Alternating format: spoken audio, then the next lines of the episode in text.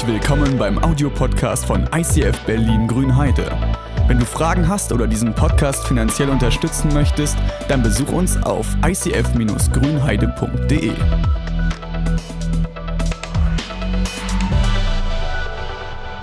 Ja, André hat schon gesagt. Über 40 Leute haben an diesem Ding geschrieben.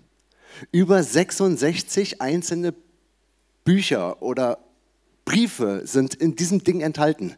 Dreimal habe ich die Bibel hier, schaut mal. Und wer noch keine hat, wir haben am, ähm, am Werkam-Stand da draußen, da gibt es welche, wir haben sogar welche zu verschenken. Ich glaube, das ist gar nicht die komplette Bibel, aber die ist nochmal neu eingepackt.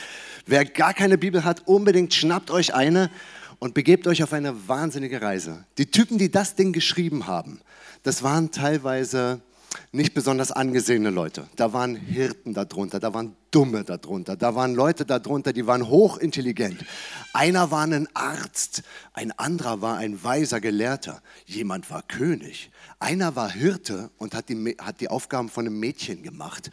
Also dieses Ding wurde geschrieben von Tausenden, nicht von Tausenden, sondern von, ja, von 40 verschiedenen Persönlichkeiten, die so dicht dran sind an dem, was wir auch erleben. Wir haben hier bestimmt hochgebildete Menschen im Publikum und wir haben welche, die vielleicht einen Hauptschulabschluss geschafft haben.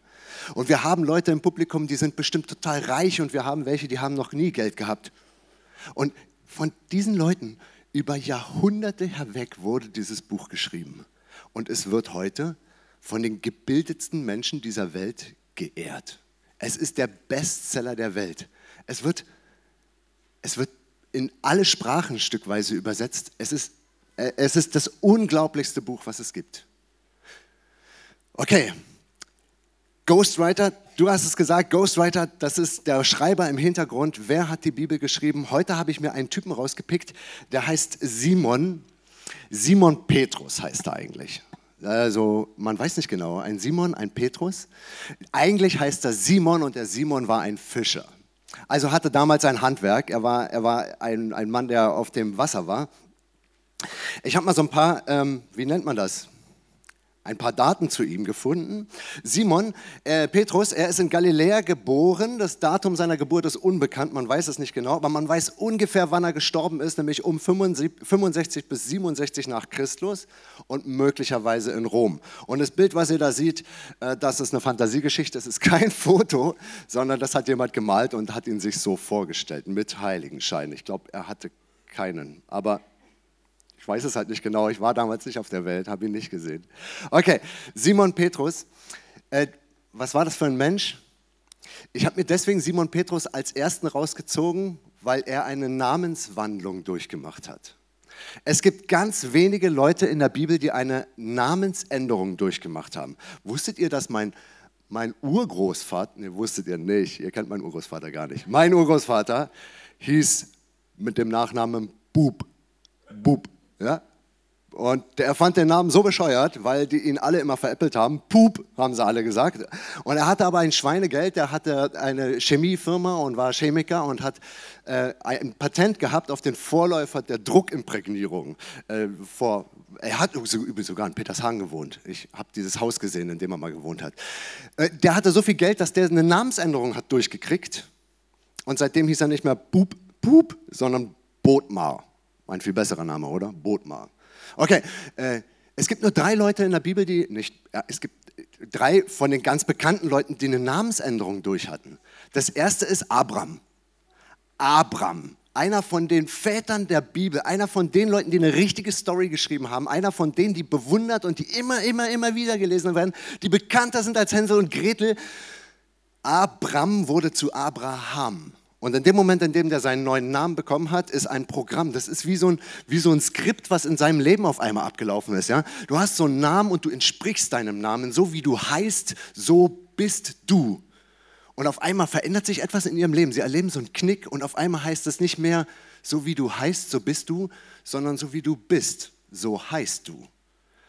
Von Abram zu Abraham. Und bei Simon das war der zweite Mensch, der einen neuen Namen bekommen hat. Der zweite Mensch. Von Simon. Simon wurde zu Petrus. Und dann kam noch einer und der hieß Paulus. Er war vorher Saulus. Das sind so Menschen, die haben krasse Dinge erlebt. Lass uns mal weitergehen. Hier der Simon Petrus, was ist das noch für einer? Nach, äh, also das, ja genau, diesen Beinamen Petrus, den bekommt Simon äh, in Matthäus 4, Vers 18, kann man das lesen. Das ist äh, die Koordinaten, unter denen man das in der Bibel findet. Und da wird er ganz nebenbei, bei seiner Berufung, ganz nebenbei Petrus genannt. Petrus heißt so viel wie der Fels. Als der den Namen Petrus bekommen hat, war er kein Fels. Er war eher ein komischer Typ. Petrus, lass uns diesen Charakter beleuchten. Petrus stellt in den ganzen Evangelien, also Evangelien sind Zeugenberichte über das, was Jesus getan hat. Also Leute, die Jesus live erlebt haben, haben aufgeschrieben, was sie mit Jesus erlebt haben. Und es gibt vier Stück davon in der Bibel. Und das sind vier unterschiedliche Zeugenberichte. Und ähm, die, das, sind, das sind Berichte, die bestehen aus wörtlicher Rede, aus was da geschehen ist. Es ist echt spannend. Und der Petrus, das ist der von den zwölf Freunden von Jesus, der am mehr Fragen stellt als alle anderen zusammen. Das macht ihn total sympathisch. Kennst du diese Frager? Die Leute, die fragen und fragen und fragen und fragen und nochmal eine Frage und noch eine, und noch eine Frage. Und noch, ja, so einer war Simon Petrus. Simon Petrus, irgendwann knallt bei ihm eine Sicherung durch oder oder er kriegt eine neue von Gott und er kriegt ein neues Skript, er kriegt diesen neuen Namen und dann geht er richtig ab. Petrus predigt zu Pfingsten und 3000 Menschen werden mit einem Schlag Christen. Der muss eine Rede gehalten haben, das war der Knaller. Johannes und er heilen einen lahmen Menschen. Er besitzt so eine Kraft, dass Menschen in seinem Schatten geheilt wurden. Ihr könnt das nachlesen, Apostelgeschichte 5, Vers 15. Da läuft er lang, die Sonne kommt von dort, sein Schatten fällt noch dort und da sitzen ein paar Leute und die sind eigentlich krank und in dem Moment, in dem der Schatten auf sie, das hört sich Magic an, oder? Okay, lest es durch. Er weckte den äh, Dorcas von den Toten auf, er predigte den Heiden, so hieß das damals, das Evangelium. Er schrieb den ersten und zweiten Petrusbrief in der Bibel. Petrus. Simon? Ich habe hier, hab hier einen Rohling. Schaut mal. Das ist ähm, ein Stück Blech. Äh, Benny, kann ich dich mal, Benny, kann ich dich haben? Benny, wo, wo ist denn Benny? Du, Benny, das ist ein Rohling und ich würde gerne, ich hätte so gern ein Messer da draußen. Du meinst, ich kann das? Du, äh, du kannst das, ja. Wollen wir das Teil mal ein Stückchen höher tragen, vielleicht da hinten hin, dass die Leute dich besser sehen? Okay, das geil. Wir müssen, glaube ich, zuerst dieses Ding hier rausmachen und da gibt es hier eine Schutzbrille, eine Flex. Ich glaube, Benny, das ist sogar deine Flex, ich weiß es nicht. Nicht ganz? Okay. Aufgebaut. Okay, während Benny hier mal das Ding rausflext, nee, die, die, die Funken wollen wir noch sehen, oder? Benny, wir wollen die Funken sehen, wie du das da rausflext.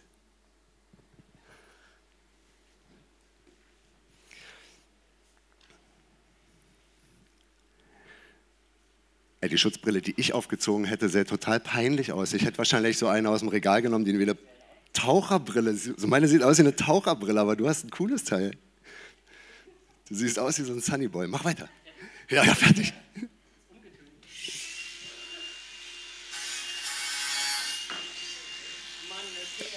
Das ging, das ging ja voll schnell. Wir haben es präpariert, damit es nicht so lange dauert. Ne?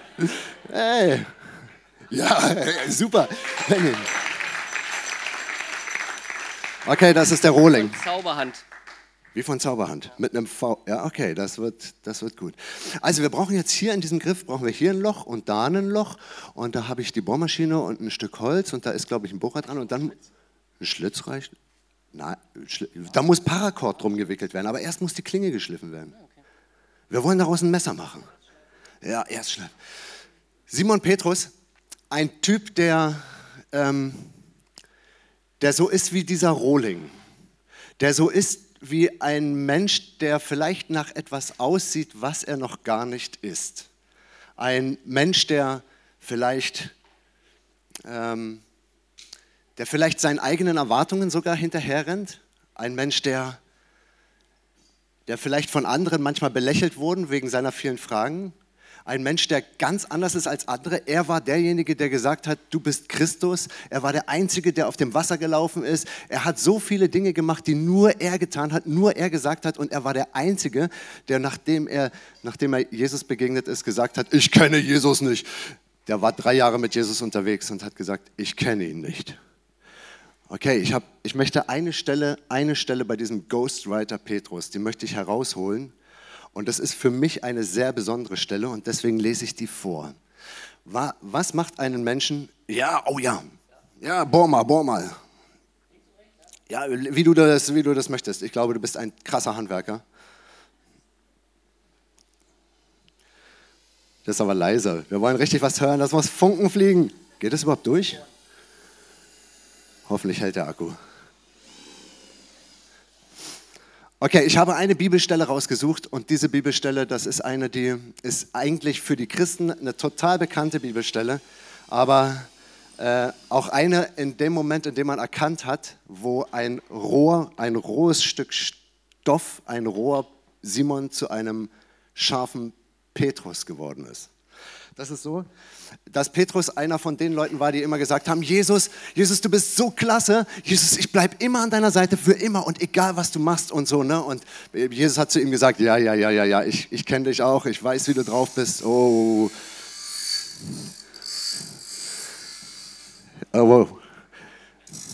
Er hat immer gesagt, Jesus, ich weiß, wie du, stört euch das zu sehr oder darf ich einfach weiterreden? Nicken oder ein Kopf? Ich rede weiter, okay, dann lass ihn kreischen. Jesus, ich bin bei dir und ich liebe dich und ich mache alles, was du sagst. Und dann kam dieser Moment, an dem Jesus gekreuzigt wurde und auf einmal hat Petrus Schiss bekommen. Simon Petrus steht da und sieht so, er ist Jesus so dicht, dass, dass Simon Petrus noch sehen kann, wie Jesus gerade verurteilt wird und Jesus dreht sich um und guckt zu Petrus. Und er hat ihm das vorher angekündigt. Er hat gesagt, hey Petrus, du bist zwar voll der Fan von mir, aber bevor ein Hahn heute dreimal kräht, bevor das passiert, wirst du dreimal gesagt haben, dass du mich nicht kennst. Du wirst, du, wirst zu, du wirst nicht zu mir stehen. Du wirst Schiss haben vor der Situation, in der du bist. Und du wirst ein Angsthase sein. Und du wirst all das, was du jetzt versprochen hast, wirst du nicht einhalten können. Du wirst feige sein und hinter deinen eigenen Ansprüchen zurückstehen. Und dann passiert genau das. Und Jesus sagt dreimal, Jesus sagt dreimal, ey, ich kenne den Jesus nicht, ich kenne ihn nicht. Und einer kommt wieder und sagt einer, ey, guck mal, da ist doch Jesus. Von, der wird gerade verurteilt und du, du bist doch einer, der zu dem gehört, der heute noch am Kreuz sterben wird. Und Petrus wieder, nein, nein, nein, nein, nein, nein, nein, nein, ich kenne den nicht, ich kenne den nicht, nein, nein, nein, nein, nein. Dreimal hintereinander hat er nicht zu seinem Freund gestanden und dann wird Jesus gekreuzigt. Und jetzt kommt die Bibelstelle aus Johannes 21. Jesus ist nach dem Tod auferstanden. Das ist der Grund, warum es die Christen gibt. Sonst würden wir einfach nur einen weisen Menschen gehabt haben, aber er ist auferstanden. Und dann zeigt er sich. Später zeigte sich Jesus seinen Jüngern. Noch einmal am See Tiberias. Und das geschah so. Simon, der Petrus, Thomas, der Didymus genannt wird, Nathanael aus Kana in Galiläa, die Söhne des Zebedäus sowie zwei weitere Jünger waren dort am See beieinander und waren fischen. Und jetzt lasse ich ein paar Seiten aus, ein paar Seiten aus. Jetzt lasse ich noch was aus und ich lasse noch was aus. Und jetzt kommt Jesus zu Petrus ab Vers 15. Sie frühstückten zusammen. Und nach dem Frühstück sagte Jesus zu Simon Petrus, Simon, Sohn des Johannes, liebst du mich mehr als irgendeinen anderen hier? Und Petrus antwortete zu ihm, ja Herr, du weißt, dass ich dich lieb habe. Da sagte Jesus zu ihm, so, sorge für meine Lämmer. Dann fragte er ihn ein zweites Mal, Simon, Sohn des Johannes, liebst du mich? Und Petrus antwortete, ja Herr, du weißt, dass ich dich lieb habe. Da sagte Jesus zu ihm, führe meine Schafe zur Weide. Und zum dritten Mal fragte er ihn, Simon, Sohn des Johannes, hast du mich lieb? Da wurde Petrus traurig. Da wurde Petrus traurig, weil er ihn zum dritten Mal gefragt hat, hast du mich lieb? Und er sagte zu Jesus, Herr, du weißt alles. Du weißt, dass ich dich lieb habe. Da sagte Jesus zu ihm, sorge für meine Schafe. Okay, das ist diese krasse Stelle, die sich, wenn man sie vorliest, schon komisch und bescheuert anhört. Warum fragt Jesus dreimal das Gleiche? Warum antwortet Petrus dreimal das Gleiche? Warum wird Petrus bei dieser ganzen Geschichte nicht traurig und sagt nicht, hey Jesus, wieso fragst du immer das Gleiche? Ich habe dir doch schon eine Antwort gegeben. Der Schlüssel dafür ist, diese Bibel, die wurde in mehreren verschiedenen Sprachen geschrieben und auf Deutsch übersetzt. Und es gibt im Griechischen, Altgriechisch, Koine-Griechisch, gibt es mehrere Wörter für Liebe und alle Wörter, die für Liebe da im, im alten Griechisch stehen, die werden bei uns mit Liebe übersetzt. Das eine heißt Sexus zum Beispiel. Das ist, oder Eros, ja, das ist eine erotische Liebe. Es gibt Philos, davon kommt das Wort Philosophie, das ist die freundschaftliche Liebe. Und es gibt Agape, das ist die göttliche Liebe. Diese Lieben unterscheiden sich in ihrer Qualität und in ihrer Andersartigkeit. Eine freundschaftliche Liebe, die geht vielleicht nicht so tief. Die ist eine andere Liebe. Wenn du einen Freund hast, weißt du, dass das auch Liebe ist. Aber es ist keine sexuelle Liebe oder sowas, sondern es ist eine Liebe, du würdest für deinen Freund auch durch das Feuer gehen. Aber, aber es ist eine andere Liebe als die Liebe, die du zu deinen Eltern hast. Deine Eltern liebst du auch, aber du würdest sie nie erotisch lieben. Und auch nie wie so ein Freund, weil du immer ein Stückchen unter ihnen stehen wirst und nicht neben ihnen. Oder Agape, diese göttliche Liebe. Diese göttliche Liebe ist so eine Liebe, die sich entscheidet. Das ist eine Liebe, die da ist, auch wenn sie die Liebe nicht mehr fühlt. Ne, das, jemand, der, der lange verheiratet ist, der kennt diesen Weg, wie das ist, wenn du, wenn du verliebt bist, aber dann auch irgendwann nicht mehr verliebt bist und trotzdem mit einem Menschen zusammen bist und weißt, das Einzige, was mich jetzt noch bei dem anderen hält, ist, dass meine Liebe sich entschieden hat. Und dann durchzudringen durch dieses, ich habe mich entschieden und bleibe bei ihm, egal, bis dass der Tod uns scheidet. Und die meisten Ehepaare, die das durchlebt haben und Agape an sich ausprobiert haben, die gesagt haben, egal ob ich jetzt Schmetterlinge im Bauch habe, egal ob ich meinen Partner jetzt schön finde, egal ob ich zu seinem Leben stehe und zu seinen Handlungen Ja sage, egal was er macht, ich bleibe bei ihm. Und wer da mal durchgewachsen ist und dann gemerkt hat, wie sich dieses Tal, ich bleibe bei ihm, die Liebe, die zu einem Entschluss wird und dann am Ende wieder hochgeklettert ist und auf einmal weiß, was tatsächlich Liebe bedeutet, dass dieses Ding wiederkommt, dass Liebe in reiner Form nach, nachdem Agape durchgehalten hat, ne? Danach wird sie noch schöner, als sie vorher war. Und jeder, der lange verheiratet ist, kann das bezeugen, dass er sagt, wenn wir einmal durch dieses Tief durchgegangen bist, ab dem Zeitpunkt ist deine Liebe ganz anders. Okay, und Jesus fragt diesen Petrus mehrmals nach, liebst du mich? Und das erste Mal, als, Petrus, als Jesus fragt, fragt er den Petrus, Petrus, wow, mit der Flex, okay, äh, fragt er ihn, Petrus, liebst du mich mit einer göttlichen Liebe? Und Petrus, Petrus, der früher immer die vielen Fragen gestellt hat und die große Klappe hatte, der sagt in dem Moment, Jesus, in Klammern, ich habe dich dreimal verleugnet, weißt du, Jesus, und ich, ich komme darüber mit, ich komme da überhaupt nicht klar. Ich habe mich immer für den großen Macher gehalten, aber in Wirklichkeit bin ich ein kleiner Feigling. Ich bin ein Idiot, ich bin ein Assi. Ich habe dich verraten, Jesus. In Klammer zu. Und er sagt, Jesus, du fragst mich, ob ich dich mit Agape liebe, und ich antworte dir, ich, ich antworte dir, ich, ich liebe dich nur mit Philos. Ich liebe dich nur, wie man einen Freund liebt. Und das kommt aus dem Deutschen nicht heraus, weil beide Wörter mit Liebe übersetzt werden. Und natürlich ist Petrus traurig, weil in dem Moment all sein Versagen, das ist ein biblischer Schriftsteller, all sein Versagen dringt dort eine, diese, in diese eine Spalte, in diese Ritze. Und dann steht er dort und muss ehrlich sein, sagen, nein, ich, ich liebe dich. Und Jesus antwortet mit, weide meine Lämmer. Jemand, der Lämmer weidet, das war damals nicht einfach nur ein Hirte, sondern jemand, der Lämmer geweidet hat, ja, das war so ein Vergleich zu einem König. Ein König hatte auch Schäfchen unter sich und das waren seine Untertanen. Das heißt, was Jesus hier sagt, heißt nicht einfach nur, ey Petrus, da hinten, da hinten ist mein Bauernhof und da hinten stehen meine Viecher und Petrus, weil du mich mit Philos liebst und nicht mit Agape, darfst du jetzt einfach mal darüber und jetzt weide meine Schafe. Und wenn du fertig bist, dann kannst du mir eigentlich noch die Füße waschen und eine Massur bräuchte ich auch. Ne? Das sagt er nicht. Jesus hatte keine Schafe. Damit meint Jesus, ey, Petrus, pass auf die Leute auf, die zu mir gehören. Und das ist eine mega Verantwortung. Und das für jemanden, diese Verantwortung jemanden geben, der nur liebt wie ein Freund. Und auf einmal fragt Jesus ein zweites Mal, Jesus, Petrus, Petrus, hast du mich mit der göttlichen Liebe Agape, hast du mich so lieb? Und Petrus wird noch trauriger. Kann der Jesus das, in Klammern, ne? kann der Jesus das nicht endlich mal ruhen lassen? Jetzt bringt er die ganze Geschichte nicht nur mit erster Frage auf den Punkt, sondern jetzt bringt er die Frage noch zum zweiten Mal und wieder zum zweiten Mal stehe ich bloß da und jeder von den anderen Leuten, die hier neben mir sitzen, kennen meine Geschichte. Und ich muss es nochmal sagen. Und alle hören zu und drehen aufmerksam ihren Kopf. Und Jesus fragt ihn, hast du mich mit Agape lieb? Und Petrus antwortet wieder, nein, ja, Jesus, du weißt, dass ich dich mit freundschaftlicher Liebe, mit Philos lieb habe. Und dann auf einmal macht Jesus seinen Mund wieder auf und sagt, weide meine Lämmer. Aha. in dem Zeitpunkt muss irgendetwas in dem Kopf von Simon durchgedreht sein. Er muss gedacht haben, was, was soll das, was soll das, warum macht er das? Und dann, und dann fragt Jesus, und dann fragt Jesus noch einmal. Und als Jesus das dritte Mal fragt, fragt er nach der Liebe, der freundschaftlichen Liebe. Er fragt Petrus, Simon, hast du mich so lieb, wie man einen Freund lieb hat? Also Jesus geht runter und in dem Moment muss Erleichterung bei Petrus da sein, weil er sagt, ja Jesus, ich liebe dich, wie man einen Freund liebt. Und er sagt wieder, dann weide meine Lämmer. Was brauchst du eigentlich auf dieser Welt, wenn du diesen biblischen Autoren nimmst? Was brauchst du auf dieser Welt eigentlich, um ein Ghostwriter Gottes zu werden? Weißt du, was brauchst du? Die meisten Menschen auf dieser Welt, egal ob sie Christen sind oder ob sie nicht Christen sind, sie wünschen sich so einen Moment, in dem, in dem sie etwas Göttliches auf die Reihe kriegen indem sie merken, jetzt ist ein Hauch von Ewigkeit durch mein Leben geströmt und ich habe mir, ich habe mir sowas wie ein Denkmal gesetzt und die Handlung, die ich gerade getan habe, die wird meine Kinder, meine Kindekinder, alle werden darüber erzählen. Meine ganzen Freunde, auf einmal bin ich Fame, weil sie erlebt haben, was ich getan habe. Jeder wünscht sich so einen Moment, in dem etwas durch ihn den durchströmt und auf einmal, was ist eigentlich, wenn du was Göttliches auf die Reihe kriegst mit Hilfe von Gott? Er fängt schon wieder an.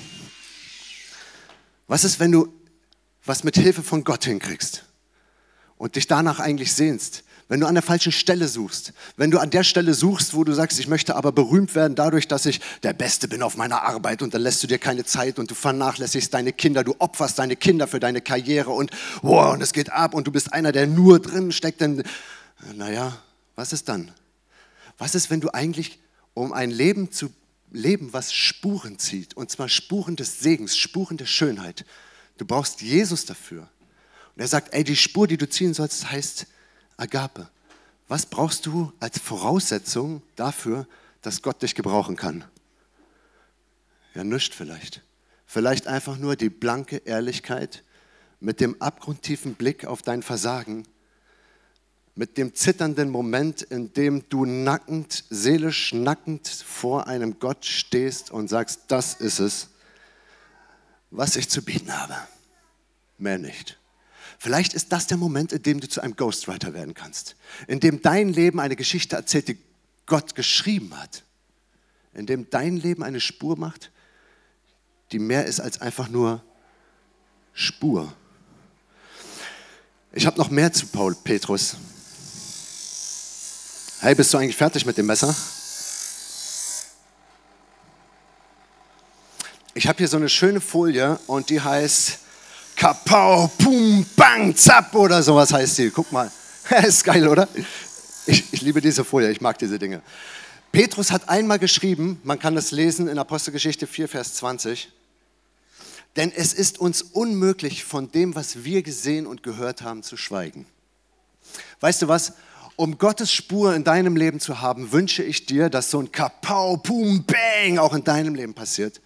Dass etwas passiert in deinem Leben, bei dem du sagen kannst, jetzt habe ich Gott erlebt, auf eine spirituelle Art und Weise. Jetzt habe ich gesehen, wie er in mein Leben reingedrungen ist. Jetzt habe ich gesehen, was er tatsächlich für einen Charakter hat. Jetzt weiß ich, was es bedeutet, wenn er mich fordert, herausfordert, tröstet, liebevoll ist zu mir und gleichzeitig mir in den Hintern tritt. Ein Gott, der, wow, und auf einmal kannst du nicht anders als mit deinem ganzen Leben zu erzählen, was Gott eigentlich durch dich getan hat oder was er durch dich tun will. Auf einmal brennt dieses Feuer.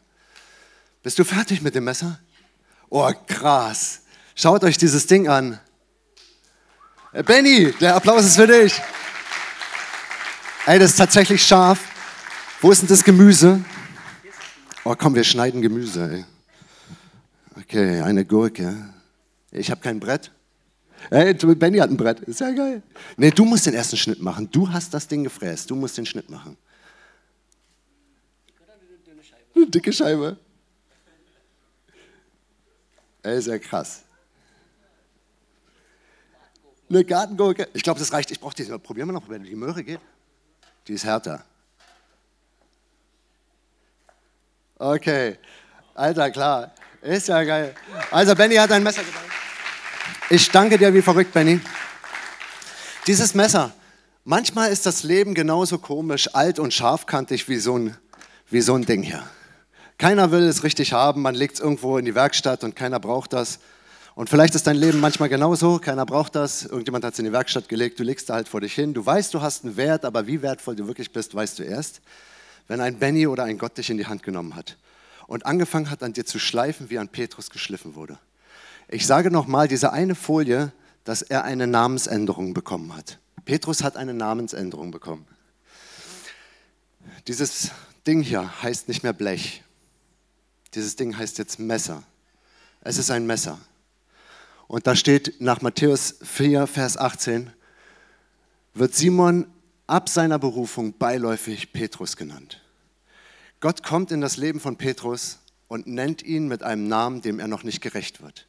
Das wäre so, als würde Jesus zu einem Stück Blech gehen und es gar nicht Blech nennen, sondern er würde sagen, Messer, Messer. Welchen Namen gibt Gott dir heute? Heute an diesem Sonntag. Wenn Gott dich heute angucken würde, welchen Namen würde er dir geben? Er würde dich angucken und er würde vielleicht nicht Blech zu dir sagen, weil er mehr in dir sieht. Er sieht mehr in dir und mehr in dir und er sieht noch mehr in dir und noch mehr in dir und noch viel mehr in dir und noch viel mehr und er sieht ganz viel und er sieht, in dem Moment, in dem er dich anguckt, sieht er ein, ein Messer. Ein Messer, das viel mehr wert ist als so ein Stück Blech. Ich wünsche mir heute für diesen Sonntag, dass du so eine Art Ghostwriter wirst dass du jemand wirst, der die Handschrift Gottes in diese Welt setzt, indem er ausprobiert, was es bedeutet, auf Gott zuzugehen. Indem du vielleicht ganz ehrlich und dich nackig machst, wie Petrus das gemacht hat. Indem du ehrlich bist zu deinem gesamten Umfeld und zu deiner ganzen Schande stehst. Indem du dich von Gott gebrauchen lässt und dich ihm zur Verfügung stellst. Und vielleicht hast du das noch nie gemacht oder das letzte Mal war so ewig her, aber eigentlich brauchst du diesen Moment, in dem Gott dich anders nennt indem du nicht mehr Micha, der komische Versager bist, sondern indem du Micha, der authentische Christ wirst. Ich wünsche dir diesen Moment, in dem du heute aufstehen kannst und sagen kannst, ich brauche das. Ich, ich, möchte, ich möchte mich verabschieden von diesem alten Leben. Ich möchte mich verabschieden von dem, was mich bisher ausgemacht, dominiert und mir diesen Namen gegeben hat, diesen Spitznamen vielleicht, den du von irgendwann mal aufgedrückt bekommen hast. Ich möchte das nicht mehr mit mir rumtragen. Ich möchte zu einem anderen Menschen werden. Und da hast du die Chance. Heute hast du die Chance. Wenn die hinter mir anfangen, dieses Lied zu singen, dann kannst du einfach mal in deinem Leben herumstöbern und sagen, ey Gott, das sind Sachen, die haben in mir so ein Programm raufgemacht. Das bin ich, aber ich weiß Gott, dass ich nicht Blech bin. Ich weiß, dass ich nicht Blech bin. Aber ich sehe mich immer wieder als Blech, weil ich auch wirklich nur rumliege und eigentlich nichts Schönes in meinem Leben auf die Reihe kriege. Und Gott, ich möchte dieses Blech nicht sein. Ich will eigentlich eigentlich will ich zu einem Messer werden oder zu irgendwas, was du in dieser Hand formen kannst. Ich möchte auch ein Ghostwriter werden. Ich will zwar keinen Petrusbrief und, und schreiben, wie Petrus das gemacht hat, aber, aber ich will, dass, wenn ich laufe, dass die Leute nicht nur mich sehen, sondern dass die in meiner Spur dich sehen, Gott. Und ich will, wenn ich rede, dass die nicht nur mich hören, sondern dass die irgendwas, dass auf einmal, nachdem sie mich gesehen haben, ein Lächeln auf ihrem Gesicht ist. Nicht, weil sie sich über mich lustig machen, sondern weil sie etwas gehört haben, was in ihrem Leben Wirkung zeigt. Ich möchte, ich möchte den Unterschied machen. Bei diesem Lied hast du die Chance, über deine Sachen nachzudenken und dich vor Gott in deiner eigenen Seele erzählst, nicht dem Mann links von dir und auch nicht rechts von dir, sondern mach das wirklich ganz für dich alleine. Sei einfach mal ehrlich vor Gott und leg ihm dein Stück Blech hin und bitte ihn darum, aus dem Blech ein Messer zu machen.